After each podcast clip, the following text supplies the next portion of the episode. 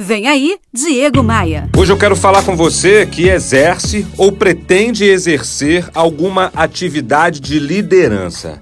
A construção de um líder se faz com a conjugação de duas vertentes: o acúmulo de muitas experiências e muita busca por informação, por conteúdo. Mas é possível dizer que existem certos padrões que um líder deve seguir, ou no caso desse meu comentário de hoje, padrões que ele não deve seguir. O primeiro é desistir no primeiro fracasso. O erro de muitas pessoas é acreditar que o fracasso é o ponto final dos seus objetivos, mas isso não é verdade. O fracasso é parte do caminho do sucesso.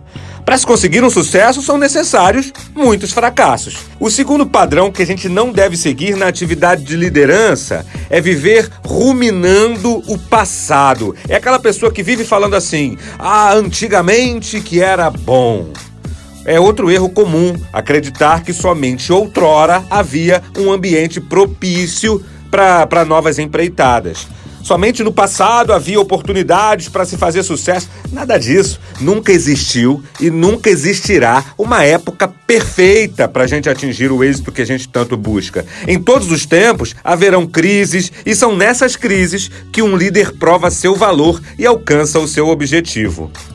O terceiro padrão que a gente não deve seguir é tentar agradar a todo mundo. Porque se você estiver fazendo isso, pare agora mesmo, porque é simplesmente impossível agradar a todos.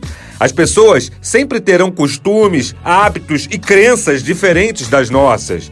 O que agrada uma pessoa não agrada a outro. O que seria das peras se todos gostassem das maçãs? Acabei de postar esse conteúdo nas minhas redes sociais, no Instagram, no Facebook e no LinkedIn. Venha se conectar comigo. Faz assim, ó. Acesse diegomaia.com.br, clique nos ícones das redes sociais e me adicione. Bora voar? Você ouviu Diego Maia. Oferecimento múltipla consultoria. Reduz até 40% dos seus custos financeiros e tributários. Faça um diagnóstico gratuito em contabilidadediferenciada.com.br.